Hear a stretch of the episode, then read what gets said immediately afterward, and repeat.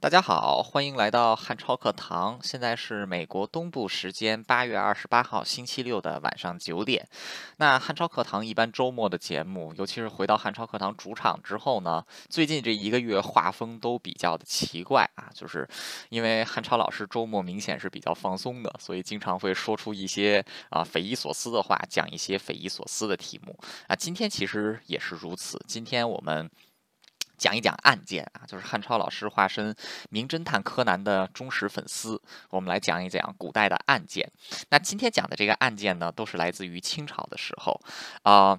这个清朝的时候，其实案件很多啊，无论是政治上的案件，还是民间刑事上的案件啊，可以说都是数不胜数啊。中间有一些非常精彩的案件，比如说清朝末年有所谓的四大奇案啊，其实是五个案子，那都是案情扑朔迷离，情节。匪夷所思。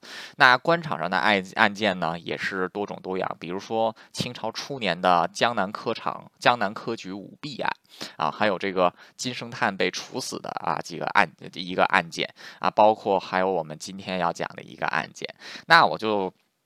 今天我就选了两个案件来讲，一个是政治类型的案件，另外一个就是民间犯罪的案件。啊，这个看题目就能差不多就能知道啊，就是谁动了朕的大印，白菜被羊啃了吗？然后大印呢，其实指的就是嘉庆年间发生的兵部大印丢失案。啊，白菜被羊啃了吗？其实就是我们脍脍炙人口、耳熟能详的杨乃武与小白菜案件。那么我给自己这今天的。我也写了一段文字啊，啊，就是一段，就是一个封存于库房中的印章为何失窃？调查人员为何处处碰壁？葛老汉究竟是死于疾病还是他杀？为何两起案件会引发清朝官场的大地震？究竟是人性的扭曲还是道德的沦丧？啊，说今天这个我们画化身啊，就听这个就画风就挺怪了啊。当然讲这个清朝的案件啊，为什么要选？为什么要讲清朝案件？或者说为什么要选这两个？选这两个案件呢？当然大家都知道汉超课堂。一般来说，一个故事都是有主旨性的啊。今天两个故事其实也是有主旨性，一方面是给大家看一看清朝的司法体系、司法制度到底是怎样的；另外就是这两个案件其实也是选在清朝没落的时候啊，也给大家看一看清朝的官场的一些怪象啊，就是官场现形记一样，看一看当时朝政的腐败呀，然后啊，这个 就是在司法行政上发生了很多问题。今天透过这两个案子跟大家讲出来。那我们先说一说清朝的司法制度啊，说说清朝的司法制度啊。清朝作为中国中央集权帝制时代的最后一个朝代啊，在各个方面可以说都是达到了帝制时期的顶峰啊，法律上也是如此啊。这个大清入主中原之后啊，最开始的法律基本上是以明朝的大。大明律为编写基础，编写出了大清律例啊。这个后来经过康熙、雍正、乾隆三朝的修订之后啊，这个大清律例呢，算是正式的确定下来了规模。那大清律例啊，可以说是。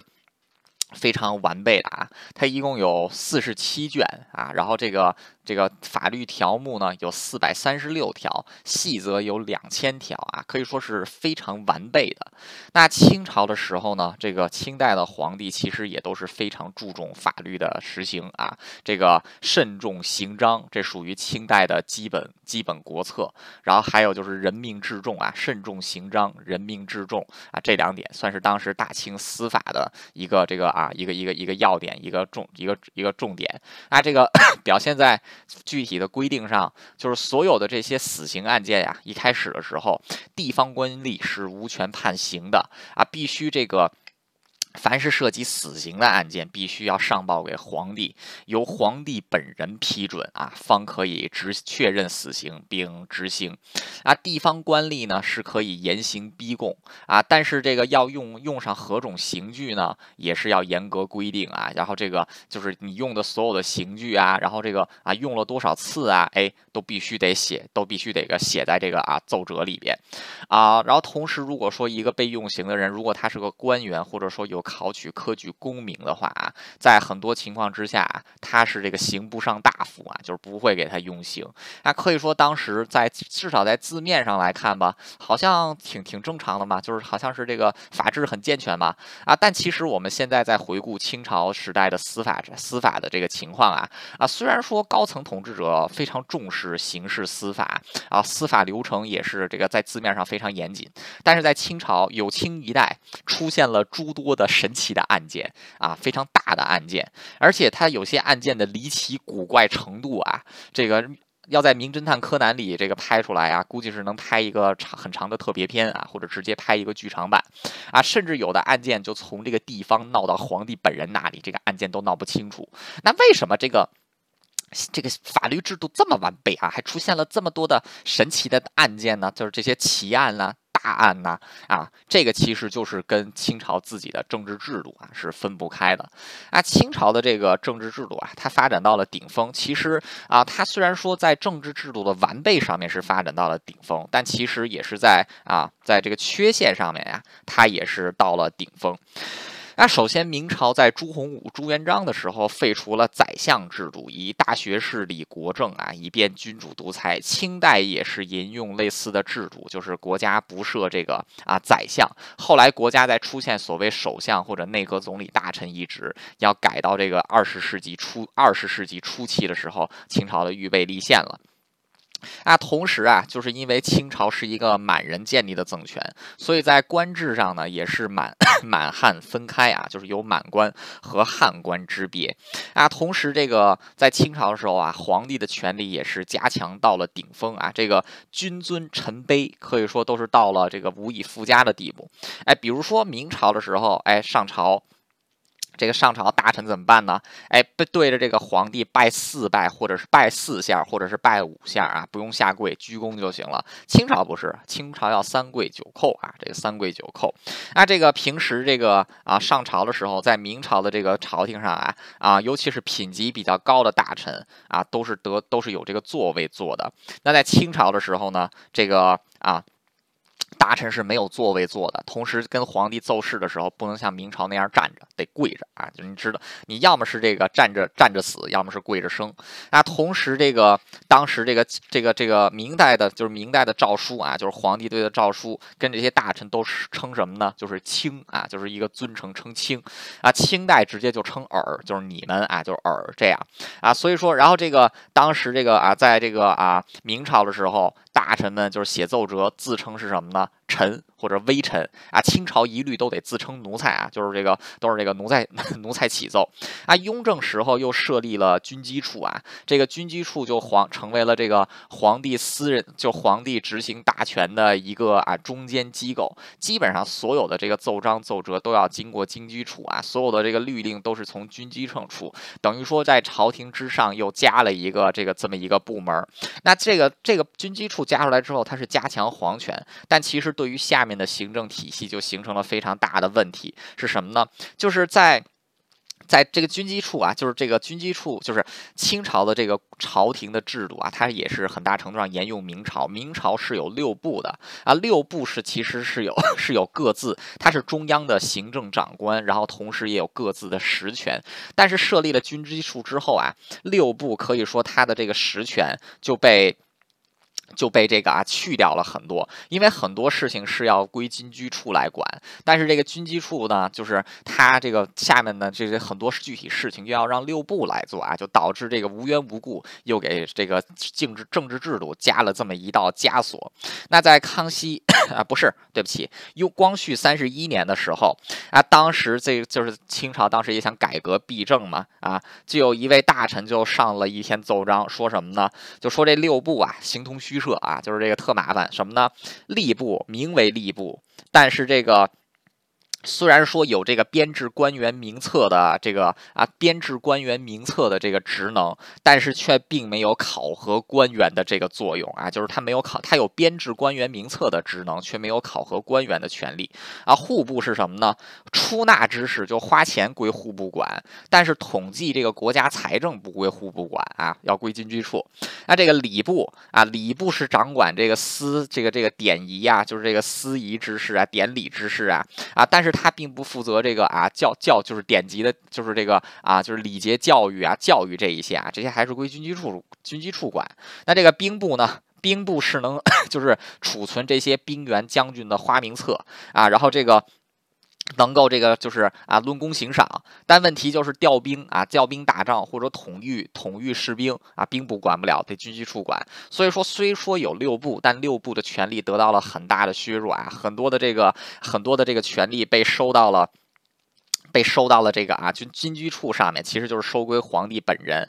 那在这种情况，在这种情况之下呢，整个国家机器啊，尤其是到了军机处设立之后，其实就是变得越来越拖泥带水。那在这个。在地方上也也是啊，这个政权既然集中于中央，但各省其实也有各自的地方官啊。但是这个各自的地方，但是这个各自的地方官权力也是受到很大的节制，往往没有什么太多的自主权啊。所以说地方官往往也都是这个啊，他们自己有的权利又不多啊，因为股这个权力尽数都收到了上面。那同时在这个任用官员的事情上呢，就是。重用满人啊，同时也用一些汉人，就是往往就像兵部啊，兵部的这个大员有这一般都是满人来担任，然后这个副兵部的这个就比如说六部当中的这个主要官员是满人，一般来说一个副官员可能就是个汉人。如果说像户部比较大的话，有两个侍郎啊，其中一个侍郎又得是满人，就有点像这个中国现现在啊，就是一个省有省长，又得有省委书记，就是这种双官制啊。明朝这个清朝跟 类似的这个类似的这个很像，那这个清朝当当时还有是什么呢？就是当时这个清朝还统一了全国的税制啊，全国的税制税一律是上缴到中央，然后由中央再拨款给地方。但问题是，地方官本来权力就受到节制啊，他没有办法在民间进行大规模的普查，或者说能没有办法来执行一些政策，所以说他上报的这个。它往往不能上报一个准确需要用的数目，然后这个有钱出现亏空的时候呢，就只能通过在地方进行加税、横征暴敛来解决问题啊，可以说是无异于又加了这么一道枷锁。那这个同时啊，这个。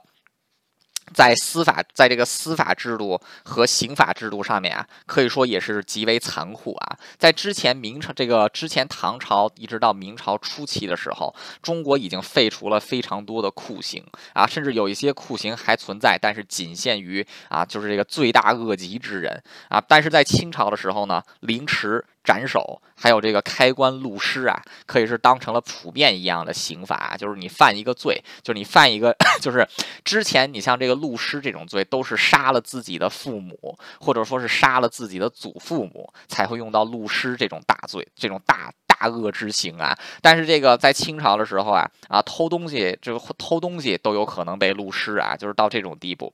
那可以说这个整个清朝，因为。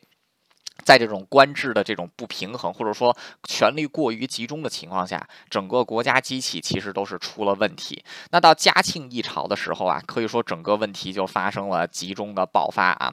首先最明显的一点呢，就是官场吏治十分的腐败，几乎到了无官不贪的地步啊。康熙晚年的时候，其实奢侈之风就已经兴起啊。这个前这个雍正皇帝十三年的这个政治啊，算是把其这个贪污之风稍微压下去。去一点啊，但是到乾隆皇帝的时候啊，这个奢靡贪污之风是刮得越来越密的啊。这个 当时尹状图就是驳斥易罪银的这个这位这这这位礼部侍郎啊，当时就曾经说过，说这个各各督府声名狼藉，吏治废弛啊，就是说这个民风都这个官这个百姓普遍不满。那到了这个他到了嘉庆年间的时候啊。啊，就是国家这个机器的腐败是更为是这个更为严重的啊，而且这个嘉庆一朝啊，它其实到头来也是整治了和珅一个参官，但并没有怎么来解决好当时整个国家腐败的问题啊，就是这个吏治腐败的吏治腐败的这个问题。那这个当时嘉庆皇帝甚至都在这个嘉庆当皇帝五年之后，无奈的说啊，说这个大不法，小不廉，吏治不亲，民生何赖啊？但是他自己又没有什么办法。那可以说，在整个国家政治制度的情况，在整个国家政治制度混乱的情况之下呢，其实整个国家的司法制度啊，想一想也就知道混乱。而且清朝的这个行政跟司法呀，它不是分开的。像现在的话，就是比如说在西方国家，行政权跟司法权是分开的。这个。甚至连执法权都是分开的。比如说，在美国啊，这个一个人 被警察抓了，或者说被 FBI 抓了啊，FBI 只能负责调查，但是真正要起诉这个犯人呢，是需要检察官审理这个犯人，给这个犯人定罪呢，那是法院干的事儿啊。这法院就是司法，然后这个警察抓那算是执，那算是执法啊。同时，这个啊法律部门的。官员绝对不是行政部门的官员啊，这个是分开的啊，这样就能保证这个司法的独立性啊。清朝不是啊，清朝是比如说地 地方的这个县令，他既是地方的行政官员，同时他也是地方的司法官员，往往就是一个案子从审案到调查到最后最后定罪，都是在了这个县太爷头上啊。而且这个到了清朝 末年啊，就是到了啊太平天国起义的时候。当时为了应对整个社会的混乱，清朝也是下放了这个死刑审议的权利给各自的地方官员，不用再上报中央了。那可以说也是发生了地方大量冤案的出现啊，就是因为这个县太爷可以随便判人死刑了。那所以说，在清朝的这个。在清朝的法制明明在书面上很完备的情况之下呢，因为政治上的腐败啊，还有官制上的这个落后，那可以说也是造成了司法方面出现的这个腐败问题。那比如说这个。当时这个清朝对于地方官员的这个考核是非常严的啊，就是一旦这个就是一旦地方发现这个强盗，就是有这个匪盗之事，如果这个官员没有就把这个强盗 强盗案啊在一定期限之内就是给破获掉的话，那这个官员就要担上疏于防范之责啊，要有这个处分。那所以说地方官员为了不被处分啊，往往就发生一种什么情况呢？啊，就是这个就是人为制造一些奇案啊，就比如说叫叫这个伪叫这个。会道无良啊，什么意思呢？就是如果说地方发生谋财害命的事情，强盗类似强盗类型的案件，如果说这个犯罪的人没有被抓到啊，这件事儿就当没发生一样啊。如果说这个罪犯被扎到了啊，就是做这个报案人还有这个做报案人的工作，把这个报案给撤销掉，就当案件没这个发生过。但如果说被抢的这个人啊，就是当然强盗也会处罚，但如果说被抢的这个人他不从，他坚持要这个。就比如说这个案件啊，就是比如说没有抓到这个盗贼啊，然后这个就先是劝啊，就说你撤案啊，如果这人不撤案，就想办法来诬陷这个报案的人，改变案件的性质啊。本来你是被抢，现在就说你是这个啊，说你是什么贪污啊，说你说偷官银啊，结果导致的结果就是很多官员啊，明明就是不想这个，就是因为他怕自己的这个仕途受到影响。所以说他会人为的制造一些冤假错案，然后把这个啊把这些事情给搪塞过去，那这是一种。那第二一种呢，其实就是官场之间这个派系斗争啊，人事倾轧，这个让 让这个冤案产生，同时冤冤案的昭雪也是这个雪上加霜啊。这个待会儿咱们在杨乃武小白菜的案子里就可以这个看到。那同时有一些各自派系的官员为了互相包庇啊，就不被互相这个不被互相卷出来，往往也是各自包庇啊，就。好，导致很多案件没有办法进行下去。但是，一旦查出来，又是牵连一大一大圈的一大片的人。那同时，就是刚才说到的。就是死刑复核权下放到了地方啊，不用再收归中央了，也导致地方官员可以肆无忌惮的啊用手中的权力来制造一些冤假错案，并且这直接在就地斩立决啊，都不用跟上面说。那可以就是在这样的情况之下呀，整个清朝就虽然说它的法律制度是很严密的啊，至少在条文上是这样，但它其实的法就是真正执起法来出现的情况啊，可以说是非常可怕的。那终于就 终于就发生了这个杨乃武小白小白菜这一。一个啊，震惊震惊中外的这么一个案件。但讲这个洋气白菜之前，我们先讲一讲这个腐败这件事儿啊，就是嘉庆年间兵部大印丢失案啊，这个在中国历史上也是一个非常匪夷所思、啼笑皆非的案件。事情是这样的，我说说你听听啊，在想当初嘉庆年间啊，就是大清年间有这么一个规定，这个。就是皇帝出行，这个皇帝自己是有多枚印印章的啊，包括什么玉玺呀，还有各部的印。那兵部呢，当然也有自己的这个行印了，就比如说皇帝要这个。发旨意到兵部，让兵部执行的时候，哎，这个命令就要盖上兵部的印，但是也不能只有一个印嘛。所以一般来说，这个任何一个部的印啊，都有两套，一套呢就在皇帝的这个上书房里边，另外一套呢是皇帝离开皇宫出行的时候带的。那么 这个啊，在嘉庆二十五年春天啊，这个嘉庆皇帝要去清东陵祭祖，要去一个多月。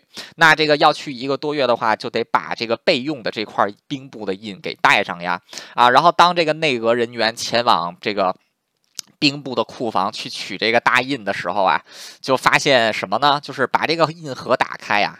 这他妈大印不见了啊！就有盒子没印，然后就赶快全大家一起找啊，赶紧找，赶紧找。那这个最后就发现这个啊，就是之前就是发现这个盒子，盒子里面还有个还有个这个小盒子是装大印的。他们当时发现这小盒子不见，哎找哎就在一个落满灰尘的书架上找到了这个小盒子啊，然后结果这个把把这个小盒子打开一看，空的啊，里边什么都没有。这个就确认这个大印找不到了啊，这大印丢了，去哪儿了？不知道啊啊，就只能现在就只能。能上报皇帝吧？这个第二天皇帝就要出发了啊！就突然就是说这个。这前脚都已经出紫禁城了啊，路 突然就接到这件事儿啊，兵部大印没了啊，备用大印没了。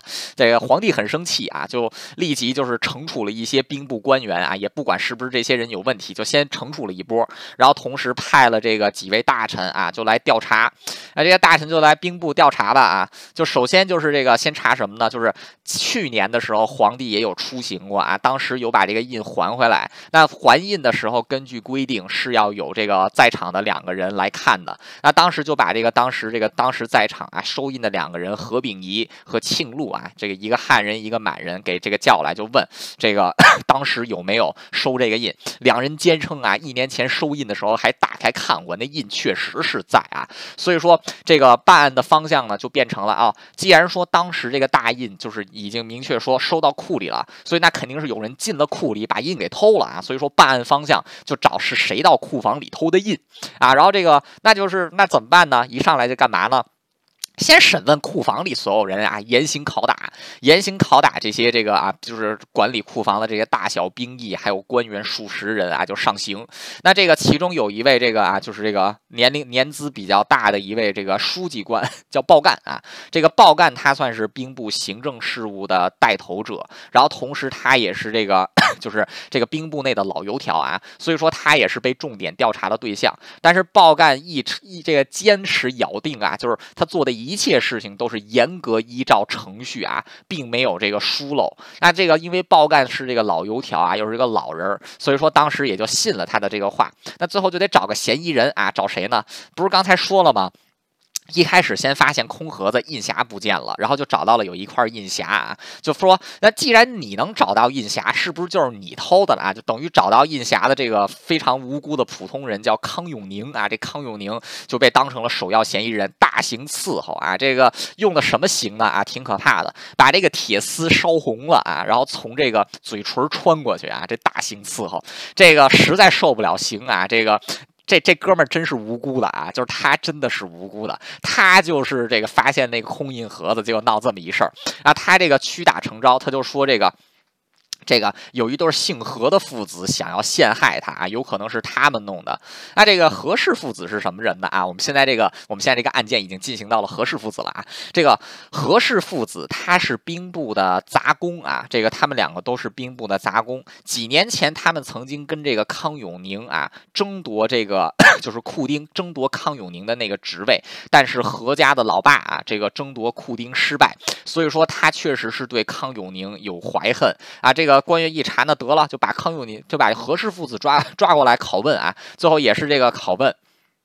这个拷问结果其实也只是问出来，这两个人有一些家常琐事、小民恩怨，跟这个兵部大印丢失案都没关系。你想想啊，杂工而已，他就是 在这个，他就是在兵部负责送杂物的，根本就进不了库房啊。然后这个就又查啊，就是又查一想，这个就确实也呜呜呜，就是这个啊，冤枉了这个康永宁了啊，就是也安抚了一下，但是还得查呀。哎，又查到一人，叫谁呢？叫安泰啊。这个就有人就举报说，这个安泰另外一个差役啊，说他跟这个一个姓孙的这个有妇有夫之妇啊，这个通奸，并且出手阔绰，就搞不好是他偷了大印，把大印给倒卖了，然后才有那么多钱来这个跟人通奸啊，所以又把这个又把这个安泰啊，还有这个他的情妇一起抓过来啊，又是这个严刑逼供。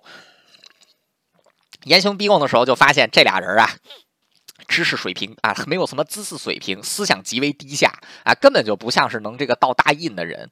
那这个时候，这个啊，就是那个又考 这个办案陷入死胡同啊。这个时候又找回了这个老油条啊，报干就又在审问这个包干，然后这个报干此时啊，又是被又是被用了刑啊，严刑逼供这老油条。老油条就说了，说这个。说这个啊，考不好是那个啊，兵部前任官员周恩寿啊，就是来干的。为什么说是他干的呢？就是因为他曾这个周恩寿曾经多次贿赂这个。报干啊，曾经多次贿赂报干，要替一个官员 在这个兵部的官员在兵部的档案里把这个官员的年龄给改一下啊，但是他自己没有同意啊。得了，就是既然他供出来了这个这个周恩寿吧，就是这人都已经退休了，还把这退休的哥们又给抓了回来，然后又抓了一线相关线索一干人等啊，然后就开始这个审问他们啊。结果这个兵部大印没找到啊，发现了另外一宗案子，是一起案中案，怎么回事呢？就是江西啊，江西的。这个绿营军啊，有一个人叫郭定元啊，这郭定元他年龄是 比较大的，已经过了升迁的年限了啊。他为了不让他为了能让自己升迁啊，就拜托当地的一个。一个兵部的官员叫沈文元啊，让沈文元改一下自己的年龄啊，但是这个修改过的文件送到上面的这个送到衙门的时候啊，被这个被这个衙门的人怀疑啊，这个衙门就打算去调兵部储存的原档来调看。啊，这个是这个当时这个啊，就是这个要改年龄的郭定元和帮忙改年龄的这个沈文元啊，这二元二元就发现自就担心自己会被捕啊，于是就这个通过人脉找到了已经退。休的周恩寿让周恩寿呢贿赂报干，然后来制造，就是来这个到这个兵部的这个库房里啊，然后来取来，然后来改这个年龄。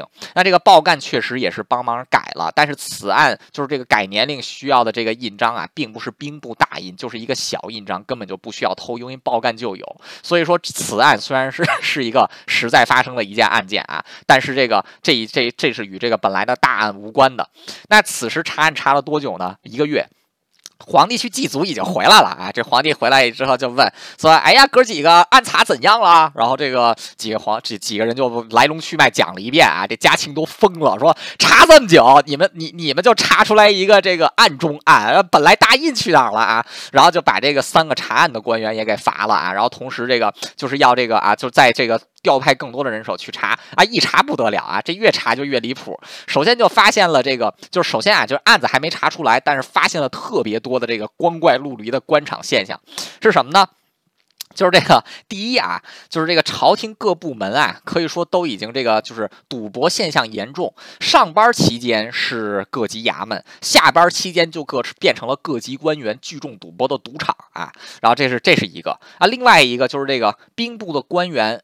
这个结婚的时候，为了展现阔气啊，居然是在兵部里边搞办婚礼啊，在兵部里边办婚礼，就是你能想想，你能你能想到吗？就是这个这个。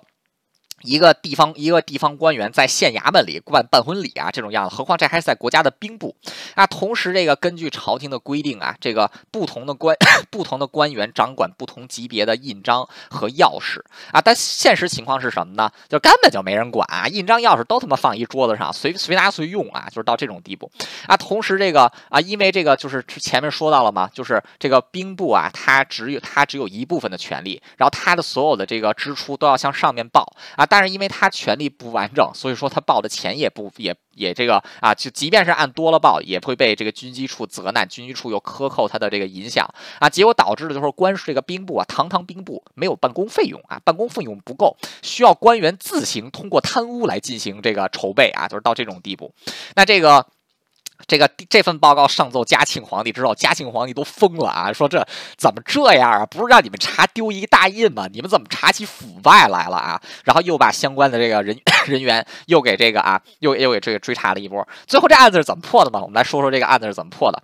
那这个换了第三波官员来查案之后，他们重新审理了之前的口供啊，还有这个查看了之前所有的这个人的这个供词，哎，就发现。这个老书吏报干啊，就是这老油条，这个有点前言不加后语啊，就是这个对他加强审问之后，更发现这个人闪烁其词，尤其是一年以前这个大印交还回来的时候啊，就是这个报干前后的言行前后的这个解释是不一致的啊，那这样一来就得招回来当时最早审问的那两个人，就是这个说自己查看大印的那俩人啊，就是这个。合并仪，还有这个啊，，T 这个 T 庆禄啊，两个人大审。那这个这两个人终于是承认说自己这个当时入库的时候是没有查这个啊，没有没有没有查看的。那同时这个他们这个也是找把这个找到的这个空的印匣拿过来给这个铸造运匣的专业工匠看，发现一什么呢？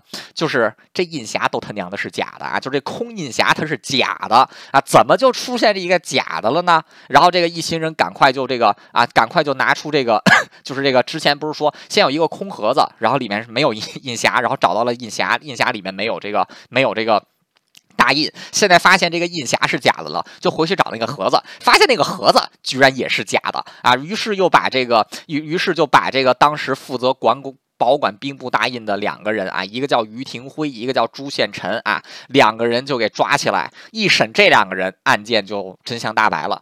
整这个大印是怎么丢的呢？怎么回事呢？啊，是这样的，时间回到一年以前，那一年的秋天，嘉就是嘉庆二十四年的时候，嘉庆皇帝要去避暑山庄打猎。那当时他因为是外出皇宫嘛，所以说要带上兵部大印。那前面刚才说到了，这个大印本来是应该由专人来保护啊，但是此时这个清朝 清朝制度极为腐败，这个管理处处松懈，所以说这个如此重要的兵部大印只是随意交给了一个低阶书吏啊，就是这个。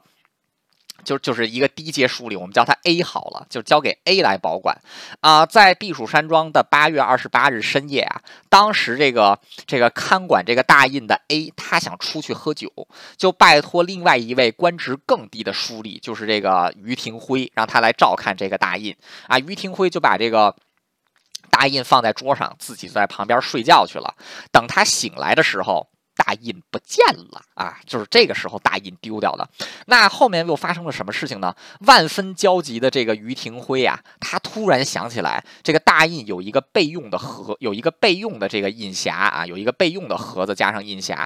然后他就把这个备用的印匣跟盒子找了出来。然后同时，因为他自己这个用过这，因为他自己这个掂过这个大印啊，他知道有多重。然后他就反复拿这个身边的铜钱，就往这个盒子里加，看有多重，能接受这个重量。最后是算出来。啊，大概是一千五百文，放在这个 放在这个匣子里，跟兵部大印的重量最像啊。于是就把这个备用的盒子和印匣装上钱啊，然后这个老老实实摆在那个桌子上啊。等他这个回来交付的时候，哎，就是这个就说哎瞒天过海。结果这个这个这这个 A 回来之后也没有检查，就把这盒子给拿走了啊。就是大印还在，大印何在啊？因为皇上也不是 也不是也也不经常用啊，所以说他们也没开。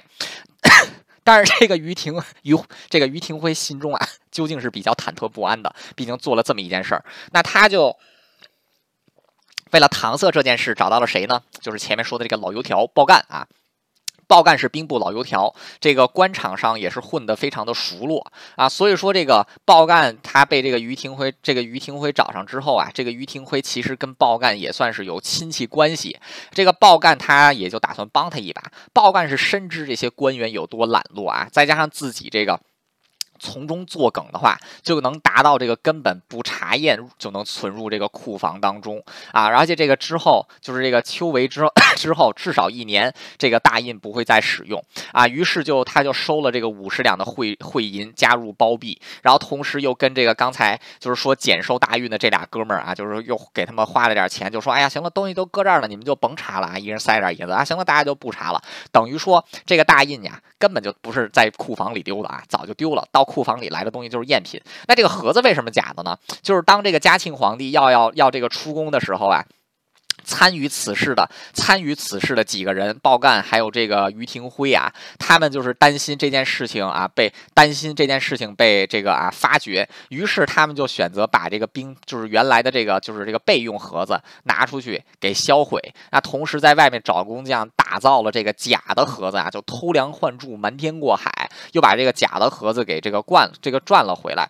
但是这个证据是怎么找到的呢？就是这个他们在处理掉这个盒子的烧掉之后啊。这个鲍干自作聪明啊，没有把这个没有按照原计划就把这个印匣上面的这个黄铜打造的锁头，还有这个锁啊，然后给销毁，反而是拿回家自己做纪念啊，也不知道这哥们儿怎么想的。结果在搜他家的时候，就搜到了这个旧的大印上面，旧的这个兵部大印的盒子，备用大印盒子上面的这个 锁头，还有这个锁啊，然后再跟这个从兵部后院开，就是挖挖挖掘地三尺，找到了他们当年烧盒子的这个地方，有碎木头啊，上面还有一块残留的铜。铜块，把这个残留的铜块跟这个家里搜出来的这个铜块啊一合在一起，就发现啊这是一套。至此，案件终于这个真相大白啊，就是大印根本就不是在兵部库房里被人偷走的，他是一年之前已经被偷走了。就是因为这些官员不想担责，互相包庇啊，才发生了这么一些事情。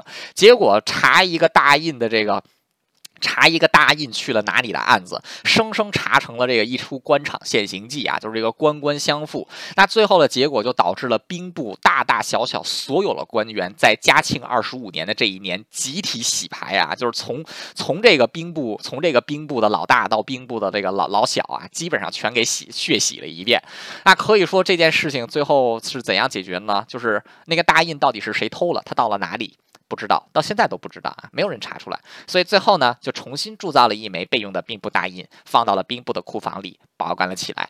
那这个就是嘉庆二十五年发生的兵部大印丢失案，也是一起非常经典的案件。嘉庆皇帝受此案件啊，就是先前前前后后被刺气出了三次心脏病。此案之后不到三个月的时间，嘉庆皇帝就一命呜呼了。然后他的儿子啊绵宁继成为道光皇帝啊，这个。这可以说是啊，大清大清中期一场非常有名的官场舞弊案啊，这个就是兵部 兵部大印丢失案啊，就是谁动了朕的大印啊？就是这个一开始觉得是库房里被偷的啊，其实不是，早就被偷走了。然后是一帮人这个官官相护啊，就是闹出了这么一出喜剧啊，这个兵部大印丢失案。啊，这个从这一个案件上，我们就能看到当时清朝官场的腐败啊啊，一方面是这个。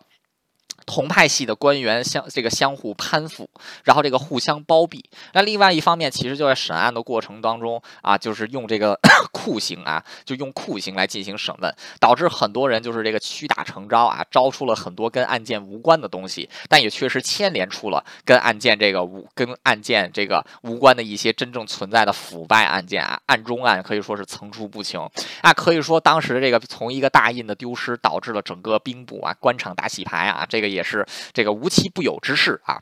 那我们接下来就再说一说这个，这是上层，上层如此腐败了，下层又是怎样的呢？那接下来我们就来谈一谈这个。杨乃武与小白菜的案件啊，这件事情是发生在嘉庆这个嘉庆年间兵部大印丢失案大概一百五十年之后啊，这个是公元一八七三年的时候，正是处于中国洋务运动的阶段啊，它属于大清末期了啊，当时都快，当时都是到了这个啊。当时都是这个啊，同治皇帝的末期啊，后来到了光绪皇帝的早期。那么这段期间，这个这个案子啊，为什么这么有名呢？很简单啊，中国有一份很早的报纸在上海啊，叫这个啊《申报》啊，《申报》，它是这个公这个公元一八七二年的时候创刊的。那《申报》报道的第一个大案件呢，其实就是发生在一八七三年到一八七六年间的这个啊杨乃武与小白菜案啊。然后这个《申报》也是连续三年跟进报道。然后这个，所以说，在当时社会上啊，引起了这个，引起了这个广泛的关注啊，还有还有这个，还有这个啊，还有这个争论。那这件这个案件呀，从这个内阁大臣到地方官僚，甚至上至两宫太后，下至小小的地方的这个官员，都在此案的审理中。扮演了中极为重要的角色啊，所以说杨乃武小白菜案件也成为了后来史学家和法律专家研究清朝司法的一个重要案例啊。那我们接下来就跟大 家讲一讲这个杨啃白菜的这个案件啊，就是杨乃武与小白菜案。首先，我们先介绍一下主角。男主人公叫杨乃武，杨乃武在案发的时候大概是啊，这个二十这个二十五六岁啊，啊，杨乃武他是个这个是举人啊，他是这个一个举人，这个他是一八七三年就是案发的这一年刚刚这个考上的举人啊，他是这个浙江人啊，他家里还算是有点富裕啊，就是能种种这个种桑养蚕啊，就算是地方的一个有小有小有名气的这么一个望族家的人，为人呢也是性格很耿直豪。爽啊，路见不平啊，他呢，这个 就是。娶过三个老婆啊，大老婆呢是这个啊死的早，二老婆是生他的这个长子的时候难产啊死了，然后他又娶了这个二老婆的妹妹啊，就是这个就是小小这个小詹氏啊，然后那这个他自己因为读过书啊，所以说他有可能是这个就是起码跟朝廷上的人打过交道。这个是杨乃武，女主人公就是小白菜。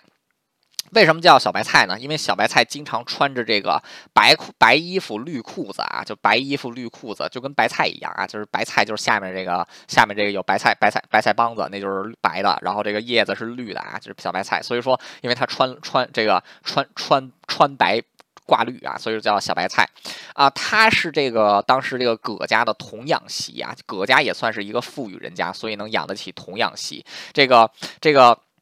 所以这个啊，小白菜它本名就姓毕啊，叫毕生姑啊，所以这又被因为冠了夫姓，所以就又称为葛毕氏。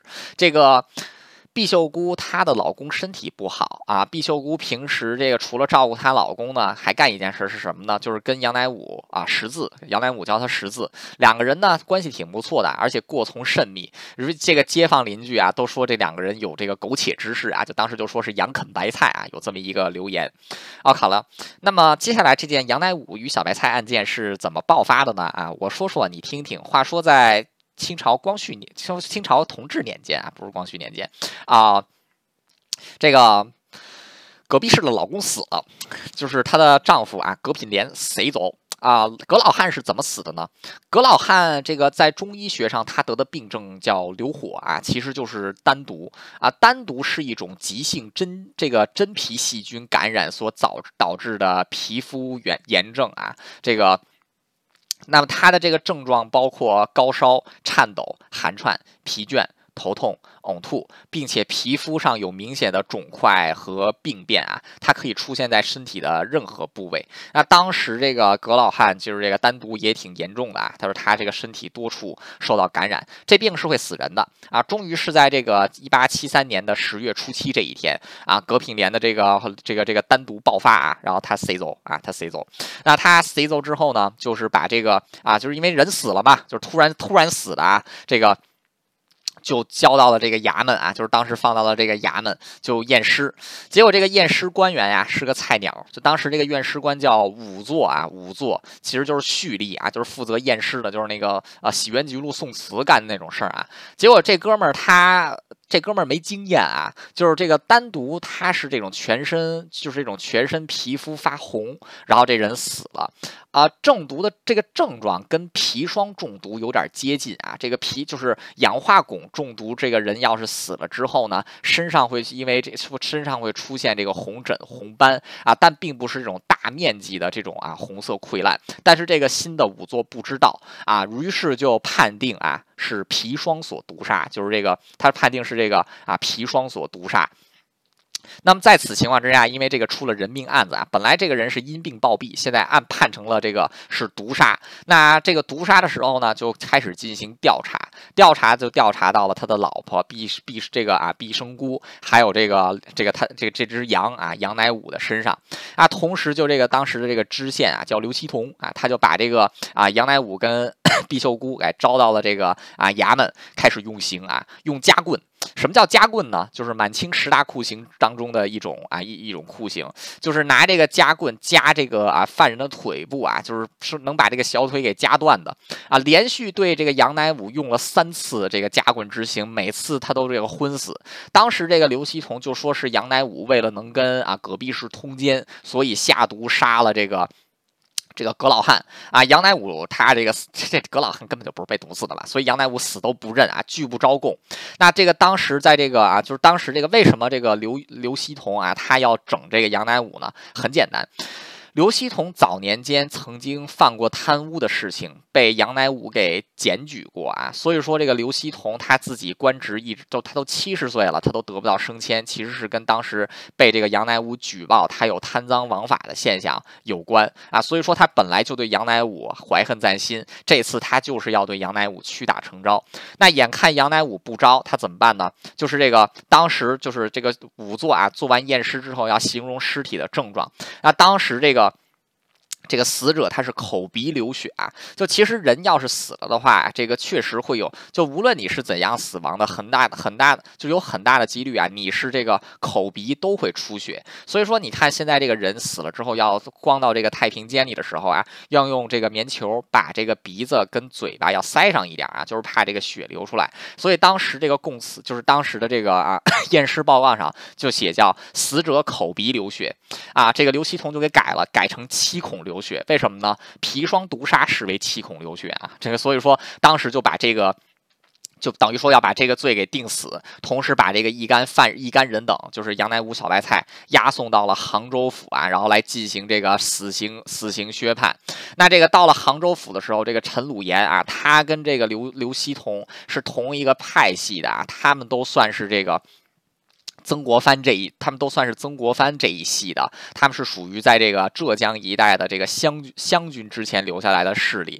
啊，所以说当时的杭州知府啊，也是这个对于刘锡同的这个啊，就对于他的这些做的这些事情啊，他虽然明知，但是他虽然明知啊，但是也是这个啊，就是继续演下去，那也是对这个杨乃武多次用刑啊，最后杨乃武受不了这个大刑啊，就供认说是他，就是是他这个下是他给的毒啊，是他。用的毒，那当时这个除了逼供杨乃武呢，还是逼供了这个葛壁氏，就是小白菜啊，就是本来杨乃武都承认这个毒是就是是他把葛老汉给毒死的，但是这个当时就非得说是这两个人通奸啊，所以说葛壁氏也有事儿，结果就变成了是杨乃武给把这个毒药给了小白菜啊，然后让小白菜来杀夫啊，这把这两个人也是得打得够呛。啊，最后杨乃武一开始说是自己给的毒药，后来在这个威逼利诱之下，在这个威逼之下啊，说的是自己给的毒药给这个小白菜啊，然后。这个。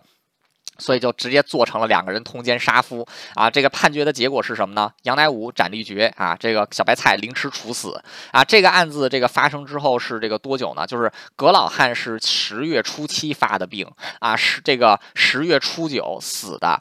那这个十月十二的时候呢，就开始审犯人。等这件事情这个啊报到这个长 报到这个杭州定下来死刑呢，其实是十一月初六啊。换句话说，从案发到这个真正定刑啊。用了不到一个月的时间，就把这两个人给判死了。啊，当时这个杨家也算是有钱人啊，所以说杨家不服。那杨家的这个。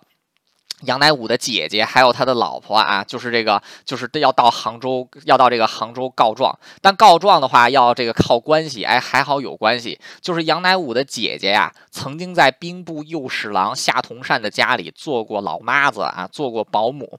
那这个夏同善跟当时的这个总理各国是总总理衙门的大臣翁同龢关系甚密啊，所以说他们就通过这个。夏同善的这个关系啊，把这个申冤的这个信件送到了这个翁同龢的手里。翁同龢看了信之后，认为疑点重重，于是上呈同治皇帝。同治皇帝看了这个案件之后，也觉得不可思议啊，他也就是觉得这俩人就是这个，首先这人死的就挺蹊跷的，然后这两个人就是两个人过从甚密。所谓过从甚密，都已经好几年了，为什么这个时候杀人呢？啊，就也觉得不可思议。然后这个同治皇帝就。下旨给刑部啊，就是让刑部就负责司法的这个部门，就是让这个啊，就是命令浙江巡抚啊，就是都已经是杭州府的这个老老官员啊，就是杭州府的老大，让这个浙江巡抚啊，叫杨昌瑞啊，让他重新这个重新进行审讯，然后并且派官员就是到地方调查是怎样的。所以这个地方官员调查之后，之前根据杨乃武逼供的这个口供，说他是在一个药铺叫爱仁堂买的砒霜，结果这个。这个浙江府的官员到了这个爱仁堂，发现这个爱仁堂根本就没有卖砒霜的啊，所以你这砒霜哪来的？所以就把这件事儿报给了杨昌瑞啊。本来杨昌瑞是可以还俩人一个清白，但是杨昌瑞没有，为什么呢？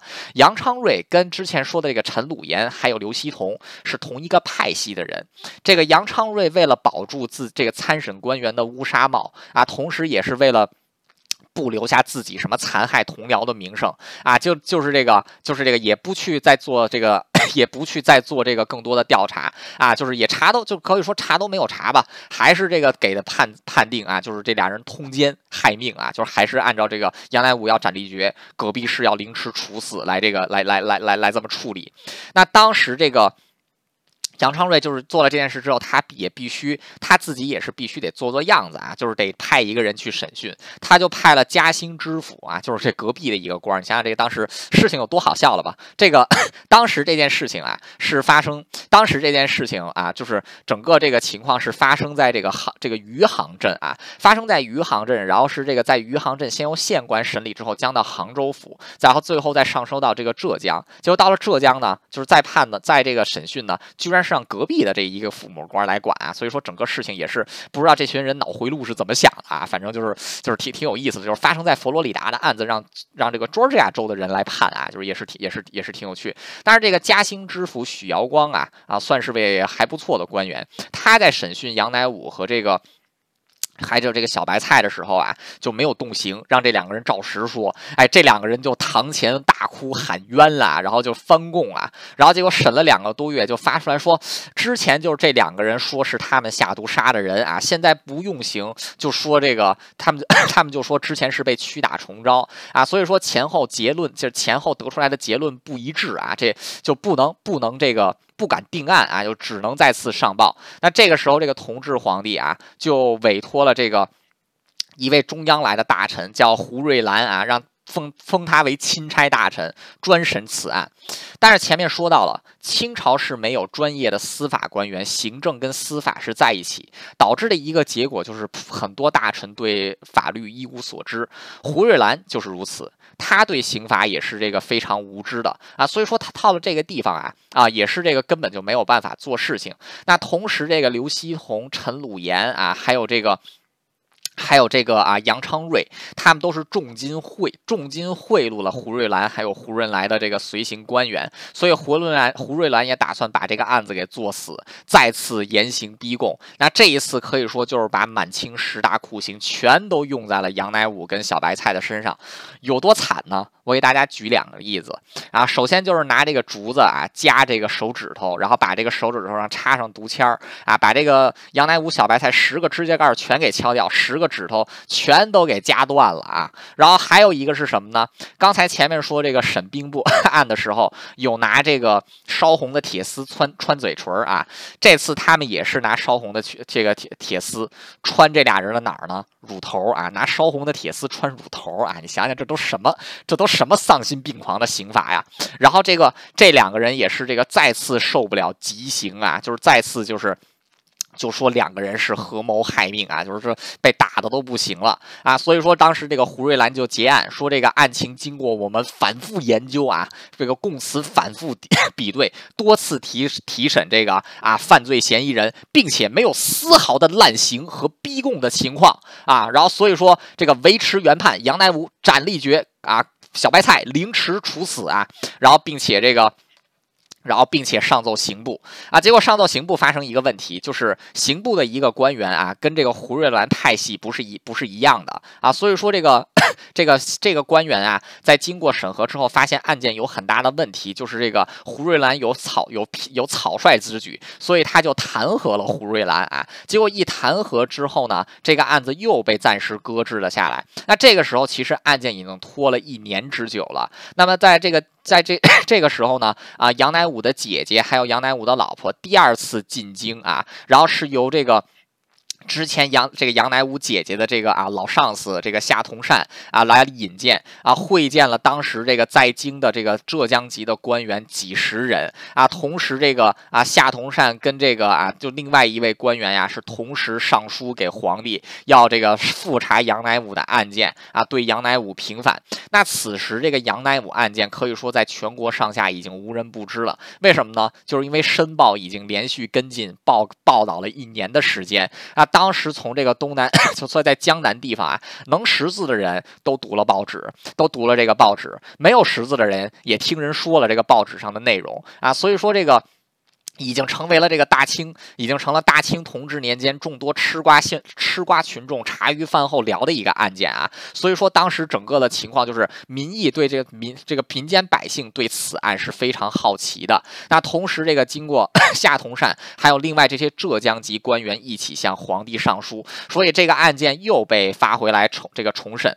那这一次重审呢，就惊动了刑部最大的官员刑部尚书啊桑春荣。那桑春荣是亲审。此案。那他这个亲审此案的时候，就是在这个朝阳门外啊，在这个朝阳门，北京朝阳门外，把这个。案件相关一关人等，包括葛老汉的尸体啊，给这个 运到了朝阳门，就在朝阳门当即开棺验尸啊。那么在验尸的负责人呢，是一个有六十年经验的老蓄力啊，一位老法医。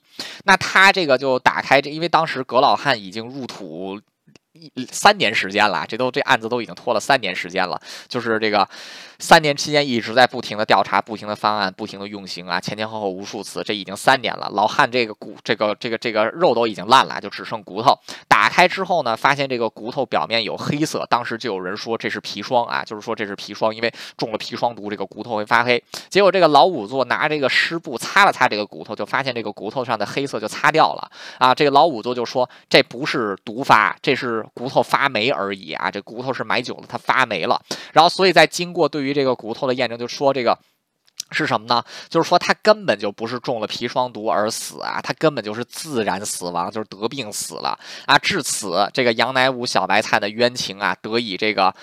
得以这个大白于天下，所以这个这个时候连皇帝都换了啊！这个时候已经不是同治皇帝了，已经是光绪皇帝了啊！这个终于是在光绪三年，也就是一八七七年的时候，震惊朝野的杨乃武与小白菜案宣告终结，杨乃武与小白菜无罪出狱啊！然后这个。这个负责审案的胡瑞兰、杨昌瑞、陈鲁炎啊，还有这个啊刘希同，大大小小官员啊，就是整个浙江的这个大大小小官员几十人。被革职查办啊，就是这个又造成了浙江官场的大地震。那这个当时这个 当时被打击的主要都是湘都是这个湘军的两湖派将领，就是曾国藩、左宗棠的这个湘军的势力，所以也导致湘军的这个势力啊，当时大受打击。那这个《申报》也终于是给了这个啊定稿，就是把这件事情就是来龙去脉又重新写了一遍啊。这个广大吃瓜群众终于是满足了。但是杨乃武与小白菜怎样呢？这两人其实挺惨的啊！首先，杨乃武自新进的举人啊，因为犯了法，他自己的这个举人的这个就是科举的这个得到的成绩被取消了，终身没有再恢复啊。那他这个两个葛杨乃武与葛弼是两个人在狱中受到多次的严刑逼供，两个人是都残废了啊。这个杨乃武他这个。腿是瘸了，腿断了啊，就不良于行。晚年就回到了家，继续照顾他的这个家业啊，继续这个种植桑树啊，养蚕为生。然后是直到这个民国时期啊，杨乃武才死啊，七十四岁啊，就葬在这个杭州县城的这个外面啊。小白菜呢？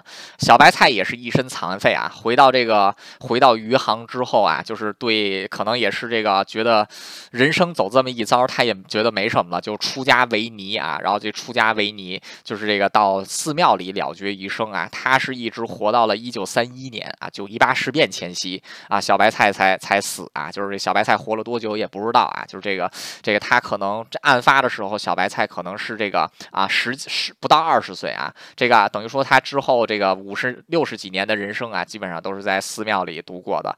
那这件事情 除了本来就是一件，因为本来就是一个啊，很容易就被就被这个解决的案件啊，就是其实案件本身发生的就是会发生误判，就是因为这个法医没有经验啊，导致误判。如果说当时这个再换一个法医，或者说进行重新审、开棺验尸的话啊，搞不好这个案件就能昭雪，就能很快昭雪。那问题就在于这个。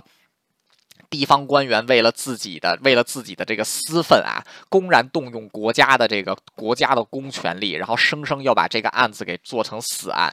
同时，各级官员互相包庇、互相舞弊啊，把这个案子也是逐渐做成死案。要不是有这么一个刑部的大臣跟这些官员不是一个派系的，弹劾了，我跟你说，杨乃武跟毕秀姑两个人早就身首异处了啊，就是也是是这个啊，是这个。得骂，就是说这最讽刺的地方是什么呢？就是因为这个派系斗争、官官相护，这两个人被判了死刑，但恰恰又是派系斗争、官官相护，让这两个人又捡了一条活命。你说这事儿有多荒唐吧？啊！所以从这点，所以从这个案件也能看得出来，当时大清朝的这个司法制度是多么的灰暗，官场是多么的灰暗。再结合前面的这个兵部大印的案件，我们就能看到。为什么说这个清朝是一个烂透的朝代啊？就真的是烂透了。之前在讲鸦片战争的时候就说它烂啊，说这个军事上烂，行政上烂，然后等于今天我们又把这个司法制度上的这个烂又给说了出来啊。归结到底就是权力过于集中啊，然后这个官员是不受到这个监视啊，官员只是向皇权、向最高统治者服务，才会导致官员根本 根本就不是这个执政所谓的执政为民、执法为公啊，都是执政是为了统治者，执法。是为了自己的乌纱帽啊，就是才会发生这样的离奇的案件啊。可以说，我们从兵部大印丢失案啊，一直到这个杨乃武与小白菜案件，本身都是非常平平无奇的事件造成的啊。但是这个要说杨乃武平平无奇还行啊，但是兵部大印丢失案从一开始这个大印能丢就已经是很离谱了。但是在啊，就是在这种官场，在这种官场的添油加醋之下，两起本来就可以这个轻松解决的案件。就变成了奇案，人为制造出了奇案啊，可以说是极为荒唐的事情啊。但是整个大清朝啊，可以说都是一个非常荒唐的时代。所以在荒唐的时代发生荒唐的事情，并不是一件荒唐的，并不是一件这个荒唐的时代发生荒唐的事件，并不是什么荒唐的事情啊。这个荒唐年就出荒唐事啊，这个现在也是一样啊。所以说啊，今天的。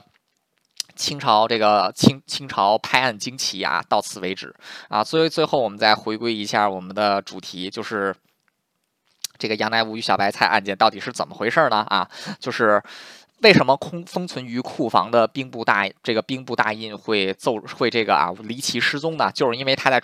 封入库房之前就已经消失了啊？为什么查案官员是互这个处处碰壁呢？啊，就是因为那些官员官官相护啊，互相这个引来引去的，所以你才处处碰壁。那这个那这个就是这个葛老汉到底是自自然病死还是被毒杀了啊？他确实是自然病死。那为什么两次事件都造成了官场地震呢？啊，其实就是因为官官相护啊。所以说最后陈元招选的时候，官官相护，互相护的这些成派系的官员、成衙门的官员都会被弄掉。那你说究竟是这个？